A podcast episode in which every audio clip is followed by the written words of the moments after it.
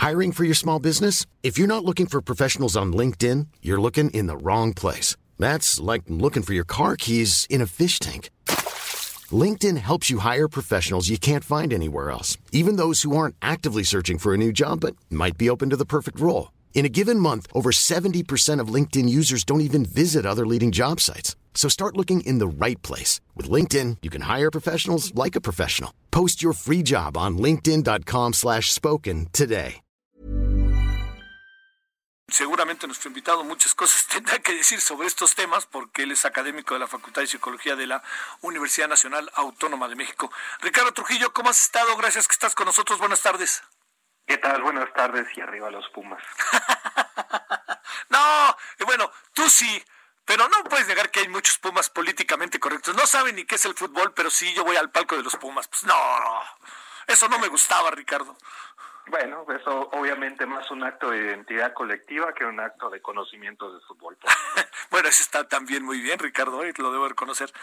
Eh, qué difícil los procesos de formación. Eh, está interesante esto, no sé si alcanzaste a escuchar que la ODG va a aceptar al 71% de los aspirantes. Eso está bien, ¿no?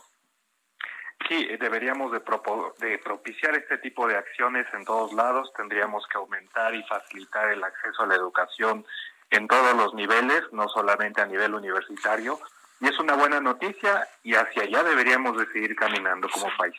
El gran asunto, ¿no, Ricardo? Seguirá estando en el proceso de formación de primaria, secundaria y prepa, ¿verdad?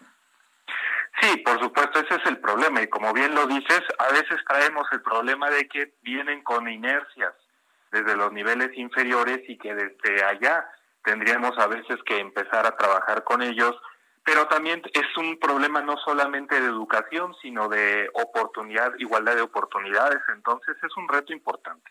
Está bien. Oye, a ver, eh, hay una especie de, me dices si, me, si, si, hay otra forma de interpretarlo en lo inicial, pero hay una especie de regodeo, de venganza colectiva con lo que ha pasado en esta camioneta de transporte público y con lo que también se ha dado a conocer de otros eh, videos que uno, Ricardo, no alcanza a saber si son recientes o no. Lo que sí nos queda es que, claro, es que el reciente es el que se ha visto miles de veces, que ha sido este motivo de memes, de caricaturización, hasta musicalización. ¿Cómo podemos interpretar esto que pasó hace algunos días aquí en la Ciudad de México? Primero, no es una novedad, los linchamientos públicos han existido en México desde siempre, es digamos una forma incluso que de, culturalmente un cierto grupo social, cuando percibe que hay un vacío de autoridad, se le considera como un repertorio de acción de seguridad popular, no es algo novedoso. Quizá lo que sí podríamos ir entendiendo, y aquí las estadísticas, eh, Leandro Aníbal, que es un gran estudioso de este tema, nos lo dice, desde los ochentas empezamos a ver un incremento cada vez paulatino al respecto de este tipo de problemáticas y nos encontramos actualmente en un pico. Eh, si lo podemos pensar así, en los ochentas había un promedio de 20 eh, problemas de linchamiento al año y fuimos progresivamente aumentando, aumentando hasta que nos encontramos hoy en día alrededor de los 120, 150 eventos de linchamiento social al año. Lo que quiere decir que no es nuevo, ahorita nos llamamos un poquito a la atención, hay gente que se está preguntando si estamos en una en un salto cualitativo, en un nuevo tipo de violencia, en un nuevo tipo de acciones, pero la verdad es que no. Lo que sí es que se ha venido incrementando este tipo de episodios y hay muchos desencadenantes que tendríamos que reflexionar como sociedad. A ver, este, eh, ahora sí que te lo pregunto como psicólogo, eh, ¿hay algún tipo de racionalización por parte de quienes agredieron al asaltante o más bien todos son instintos y son reacciones que tienen que ver con el enojo, el enojo que a lo mejor les tocó cerca o que les vuelve a pasar o que la tía, la hermana, la mamá, el papá, ¿qué, qué, qué, qué, qué puede uno pensar de esa parte en donde hay una, pues, este, bueno, fue, fue una golpiza bárbara, ¿no? Sí, mira, primero aquí lo, lo que necesitamos es una memoria colectiva que un cierto grupo social tenga referente de que estos eventos se han estado dando, hay una violencia económica, una violencia de Estado, una violencia institucional, una falta de apoyo en este sentido, Y cuando hay este tipo de eh, problemas en cuanto a de memoria colectiva, lo que se necesita como segundo elemento es una situación de incertidumbre o una situación en este caso que puede ser desencadenante. Puede no ser una persona eh, culpable, puede parecer la culpable, pero va a ser la persona que va a tener la, la descarga por parte de la, problemática que nosotros vivimos. Y tercer elemento es cómo percibimos nosotros lo que sucede en este tipo de personas y cómo la autoridad atiende este tipo de cosas. Estos tres elementos, cuando los tenemos conjuntados, no son racionalizados. Simple y sencillamente nosotros entendemos en la situación, en el momento que nos vivimos, y tiene más la categoría de una, vamos a llamarlo así, es como cuando uno va a un concierto y el concierto está muy padre, nos unimos en una misma emoción, en una misma emotividad, eso le llamamos multitud a diferencia de un grupo. Y cuando surge una multitud, no hay una racionalización, sino simple y sencillamente nace de manera espontánea, pero requiere estas tres condiciones para nacer. Entonces, eso es lo que está pasando. No es que de repente en ese momento digan, bueno, tenemos aquí al ladrón, lo vamos a, este, a lastimar y vamos a hacer lo que... No, simple y sencillamente nace de manera espontánea bajo estas tres condiciones y también espontáneamente desaparece. Entonces, eh, no, no es una racionalización como tal, es el mismo evento que cuando uno se emociona cuando va a un concierto, pero es cierto que como seres humanos, entonces, eh, reaccionamos ante este tipo de circunstancias. En este sentido, lo que sucedió fue en realidad síntoma de este sistema social, económico y cultural en el que estamos ahorita. Eh, se, se aparece las, las variables como eh, culpables, como responsables a quienes agredieron. Te lo digo por lo siguiente, porque según la silla rota, que me acaban de enviar ahí de la redacción, la CNDH, ahí te va, eh, los sujetos, dice, eh, los hechos fueron grabados, luego se supo que el asaltante era un hombre de Raúl, este, y que todo indica que la CNDH estaría buscando a los pasajeros que golpearon al asaltante en combi o que los buscaran. De esto, ¿cómo poder leer esto? Eh? Sí, no es, eh, generalmente cuando una actitud reacciona a un linchamiento, no, es, no está buscando, digamos, la verdad, está buscando más bien quién es la persona que va a recibir, en este caso, el castigo, o que va a ser el desfogue de este tipo de presión social.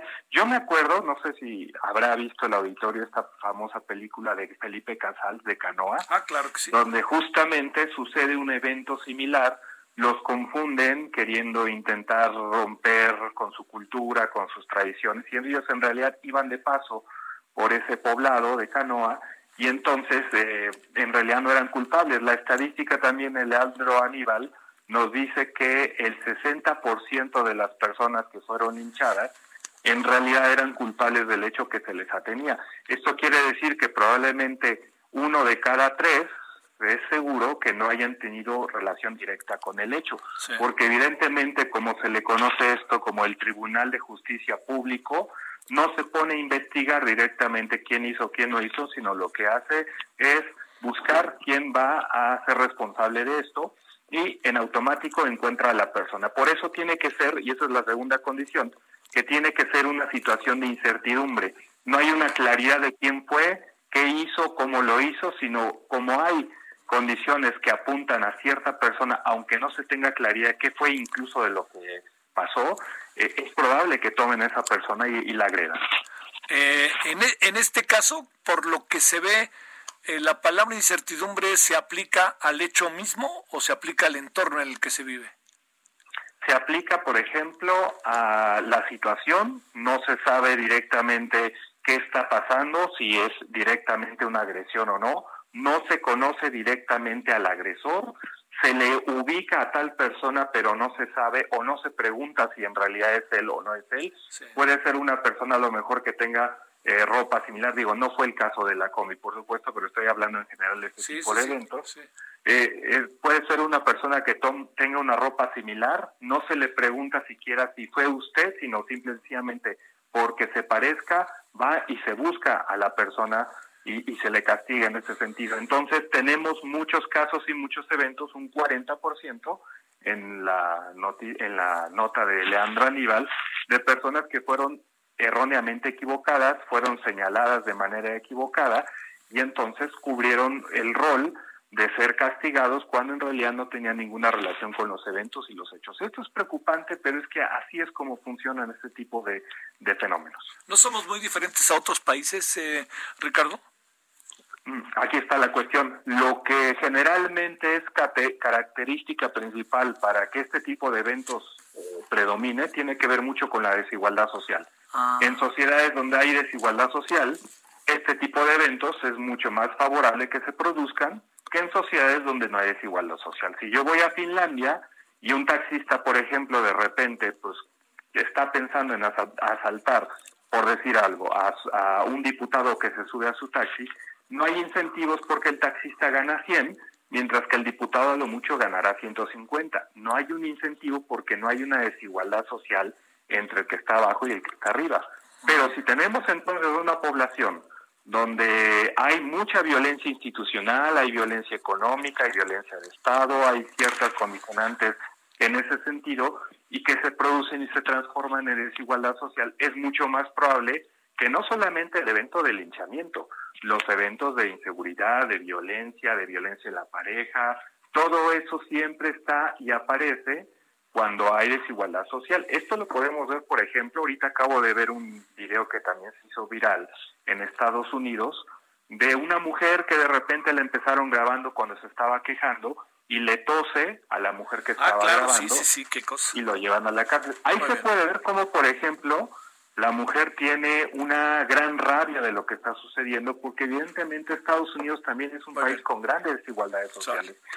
Esto en este sentido entonces tendríamos que reflexionarlo. Ricardo, nada más para cerrar, que abruptamente este, tuvimos que interrumpir, te, te pregunto, estabas narrando lo que sucedió en Estados Unidos con una mujer que este, le acaba tosiendo a otra y hacías una reflexión al respecto sobre eso. Adelante, Ricardo. Solamente eso, que la desigualdad social provoca este tipo de eventos y Estados Unidos es un país muy desigual. Y en la escena uno puede ver, por ejemplo, el rostro enojado, molesto, violento de la señora. Eso sucede mucho en sociedades donde este tipo de cosas pues, se han estado acumulando a lo largo del tiempo.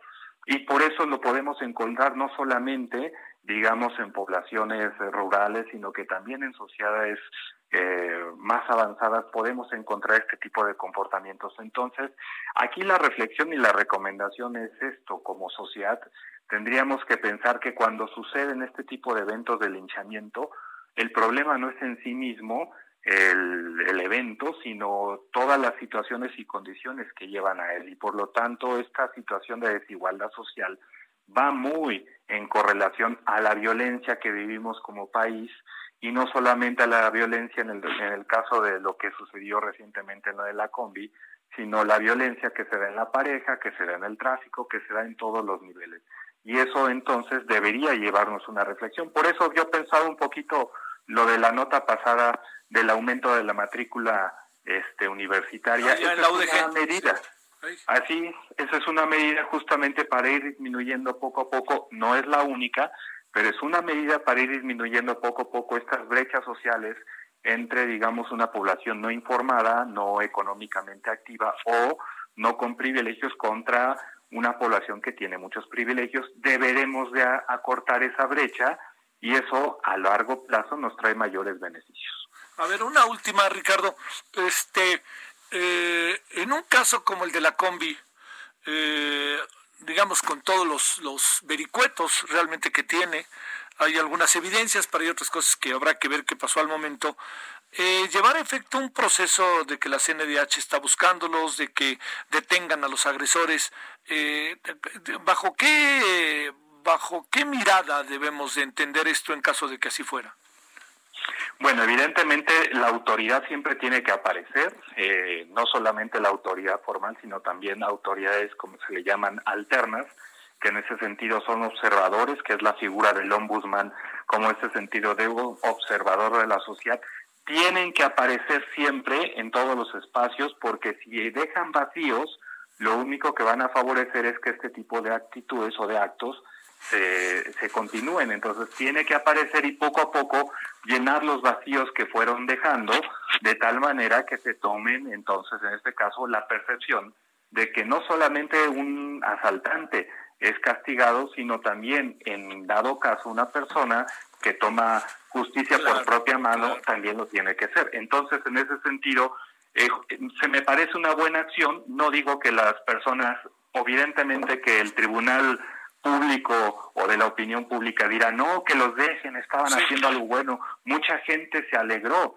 de este tipo de eventos, pero en realidad es un fracaso de la sociedad y así tendríamos que pensarlo y que las autoridades empiecen a tomar acciones y que empiecen a llenar los vacíos que se han dejado alrededor de unos 40, 50 años, me parece una noticia eh, buena, independientemente de lo que vaya a resultar. Incluso no pienso yo en un cargos de agresión directamente contra estas personas, sino bien pensaría que en este sentido sí tiene que verse que la autoridad no puede seguir dejando estos vacíos y que en este caso al cubrirlos está dando un mensaje que me parece que también debe de ser positivo para todos.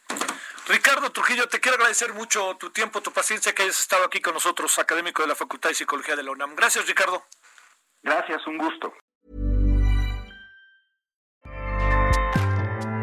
ACAST powers the world's best podcasts. Here's a show that we recommend.